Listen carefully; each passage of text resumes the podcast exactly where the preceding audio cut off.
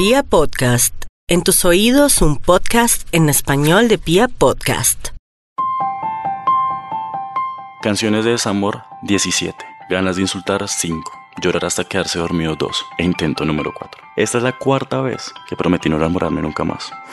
y el chiste se cuenta solo. Y acá me encuentro de nuevo en el suelo recogiendo tal vez los pedazos. Suena algo loco, pero de tantos intentos recogiéndolo todo, vuelve un experto en organizar y hasta podrían darnos un título en decoración. En ese palpitante y viscoso corazón, en ese sencillo músculo bombeador, uno vuelve a crear el espacio para que alguien viva allí.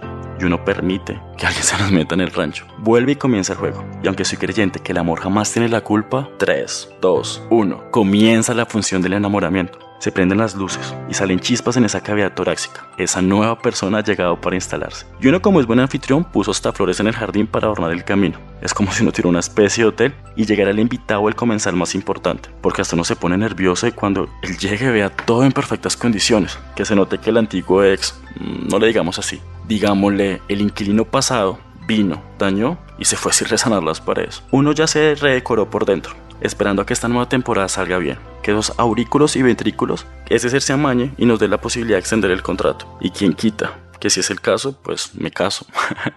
Uno podría hasta compartir la propiedad, Amo esos seres que se encargan de organizar su centro, que se toman el tiempo de no dejar que nadie pise allí, colocan el aviso de que se arrienda, pero se toman su tiempo para buscar un nuevo huésped y van dejando todo muy lindo, organizado, con calma y sin afanes. Pero es que un enamorado olvida hasta revisar las referencias, y en el amor no hay policías ni leyes para sacar a alguien a la fuerza cuando ya se nos han expropiado el espacio. Pero, o simplemente, es peor cuando la persona tomó sus cosas, guardó silencio, no dijo nada y tomó camino. Yo me imagino que por la horta, que es por allá donde se marcha todo, y cuando eso pasa es un automático, las paredes se pintan de tristeza. Las flores que uno puso y alimentaba a diario en ese jardín automático se marchitan y el reguero se ve a simple vista.